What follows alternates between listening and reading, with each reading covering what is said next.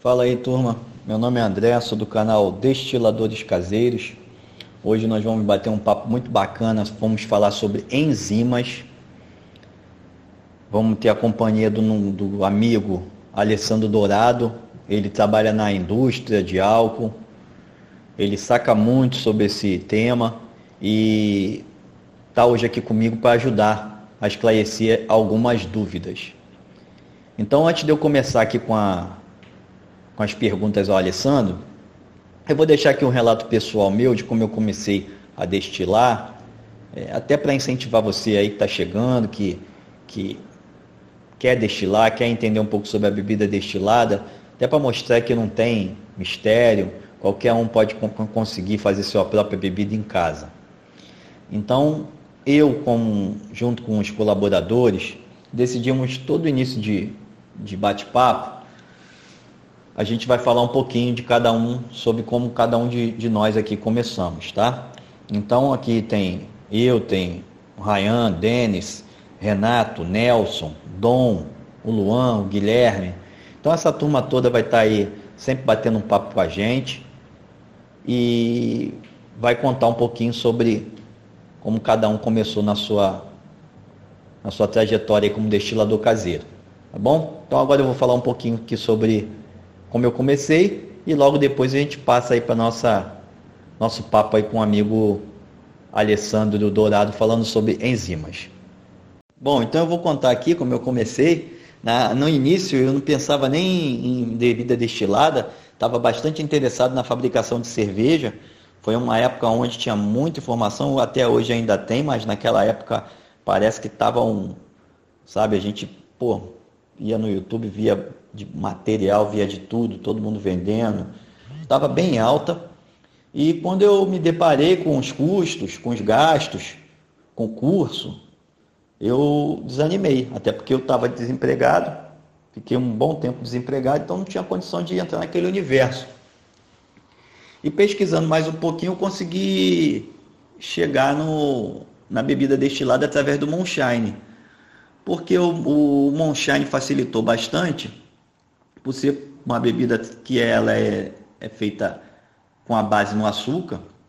Então, para quem está começando, se torna muito mais simples você começar com açúcar, começar com esse tipo de matéria-prima que não necessita de conversão. Então, aí eu conversando com um amigo, ele me explicou que era possível fazer um alambique com a panela de pressão, me passou me mandou fotos com o, o alambique dele e eu com 60 reais comprei uma, um pedaço de serpentina de, de cobre e fiz o minha primeira, meu primeiro alambique de panela de pressão.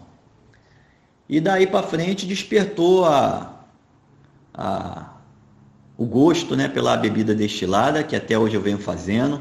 Eu sempre falo para todo mundo que se não fosse a panela de pressão jamais eu teria destilado alguma coisa, jamais eu estaria aqui entre, entre essa turma toda, jamais eu teria feito qualquer bebida, porque a, a bebida, um destilador caseiro, é, para mim poder fazer a minha bebida, eu não encontrei muita resistência financeiramente.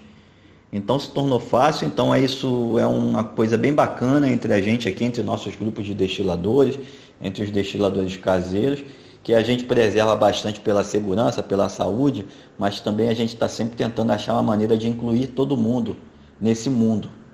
E é uma, uma, um ganho muito grande que a gente tem de amizade também com isso.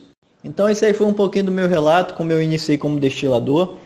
E agora vamos dar início ao nosso papo com o Alessandro Dourado, que trabalha na usina de álcool, saca muito de de enzima, trabalha com isso e vai dar uma dica boa aí para a galera aí. Olha, Sandro, obrigado aí por você participar desse nosso podcast. E aí eu vou te fazer a primeira pergunta. O que são enzimas?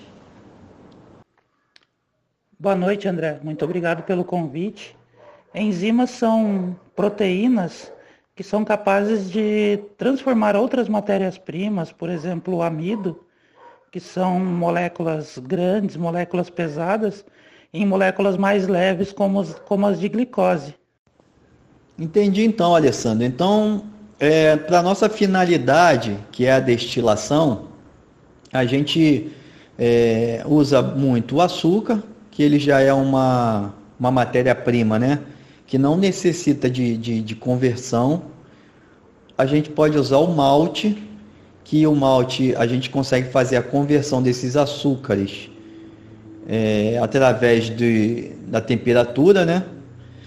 E no caso da, do enzima, você pode me explicar mais ou menos como a gente pode, no caso do destilador caseiro, como pode ser usada essa enzima para a gente poder extrair esse açúcar do grão para poder transformar esse, esse, esse açúcar em álcool? Então, André, no caso do destilador caseiro, essas enzimas elas são utilizadas a fim de converter o amido da, da, do milho, trigo, cevada, arroz em açúcares. Ou seja, são utilizadas duas enzimas. A primeira, ela faz uma liquefação do amido. Ela não deixa o amido gelatinizar, não deixa ele virar uma polenta espessa, o que atrapalharia a conversão. Essa enzima mais popular conhecida é a Termamil. Ela tem um, um ponto de, de trabalho em torno de 45 a 55 graus. A partir desse momento que essa enzima fez a ação dela, você pode pegar esse mosto e ferver ele até 95 graus, que ele não ele não, não vira polenta, ele não gelatiniza. Após esse passo ali, você vai utilizar uma segunda enzima, que ela vai transformar esse amido modificado, como é chamado o amido depois da ação da primeira enzima, ela vai fazer a quebra final das moléculas e transformar esse amido em açúcar. Então, ela tem uma grande vantagem na utilização do açúcar cristal pelo seguinte: ela dá um ótimo rendimento, ela não é uma, um produto muito caro, apesar de não ser um preço tão razoável, e aí você consegue aí, por exemplo, no milho, você consegue obter um mosto aí com 18 a 20 de BRICS sem usar nada de açúcar, convertendo apenas o amido do milho. Entendi, Alessandro. E você me diz outra coisa, e no caso, se eu quiser fazer com a batata, fazer com uma batata doce, fazer com a mandioca, eu, caso eu queira é, fazer uma mosturação usando é, essa outra matéria-prima que não é grão, é, a ação dessas enzimas são as mesmas? A rampa de temperatura que se deve fazer é igual à mesma rampa de temperatura dos grãos? Funciona da mesma maneira? Sim, André, funciona exatamente do mesmo jeito. A única diferença é que se você usa ali uma batata doce, uma, uma mandioca, por exemplo, a, a quantidade de água, a quantidade que, que você tem que adicionar na matéria-prima é menor. Por exemplo, tu vai usar um grão, a proporção recomendada de água para se trabalhar com essas enzimas são 4 litros de água por quilo de cereal. Se tu vai usar uma batata doce ou mandioca, tu já pode reduzir essa quantidade de água para 2 litros por quilo, para você obter um melhor rendimento e um ótimo funcionamento da enzima. Mas em questão assim de, de rampas, de temperaturas e tal, é a mesma, mesma coisa que você faz com, com grãos. Só muda só essa questão da quantidade de água que você utiliza na mosturação. Entendi. É, eu vejo o, o pessoal falar, eu ainda não, não, comecei a trabalhar com enzima, por isso também a minhas dúvidas, é, essa é a minha dúvida, né? Como a dúvida de muitos aí no grupo, que você mesmo já, já ajudou bastante gente aí que está com esse interesse. É, então, a minha, a minha pergunta é o seguinte: eu aqui, para eu fazer um mosto é, através do açúcar, usando açúcar, eu gasto aqui 4 kg de açúcar para que eu chegue a um BRICS de 20 para um balde fermentador de 20 litros. Então, é, economicamente falando, né, para a gente ter uma noção de custo, eu gasto aí de açúcar na faixa de R$ reais, porque o, o, açúcar aqui eu pago na faixa de R$ reais o quilo. Então eu estou gastando R$ reais de açúcar para chegar a 20 bricks. É, você tem mais ou menos um cálculo assim, pode ser de cabeça, quantos ml a gente gasta para cada litro de água de no caso se eu for usar uma enzima, só para ter uma comparação de, de custo-benefício desse, desse produto?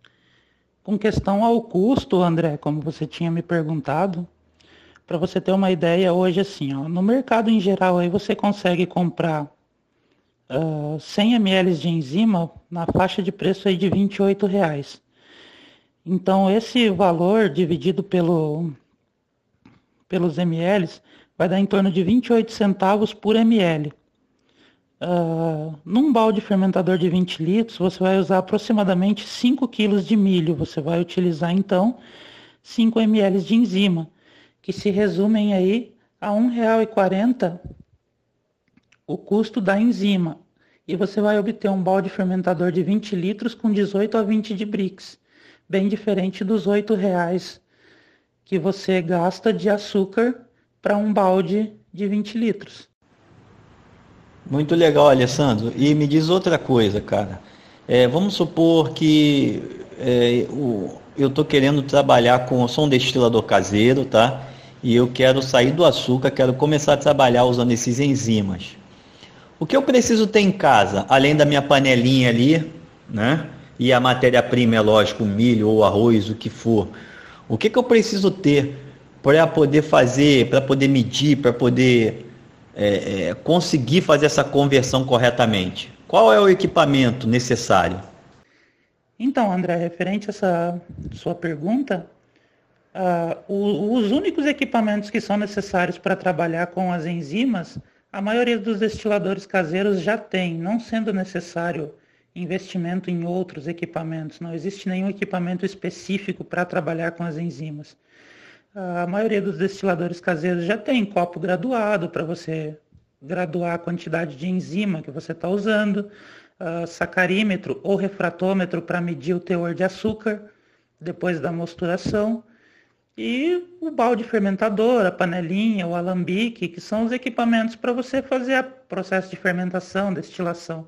Então ele não difere em nada do, dos equipamentos que as, que as pessoas já têm em casa hoje. É, então já, já se torna bem viável, né? Pelo, pelo nosso papo, já dá para perceber que é, que é bem viável para quem, tá, que, quem trabalha com, com aquela base de açúcar. É uma base que, teoricamente, ela é mais simples, mas acaba sendo até bem menos econômica, né? Agora, eu sei que você é, trabalha na indústria, no caso o procedimento, né, a logística, como se faz, é bem diferente.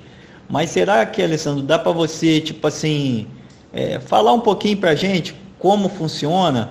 É, pega o milho, bota no, na panela, aquece a tantos graus, é, mais ou menos como funcionam essas rampas, porque para o cervejeiro essa rampa de, de temperatura é bem simples, mas para quem está começando a destilar, ou para quem já destila, muitos que já destilam têm dificuldade de trabalhar com rampa de temperatura.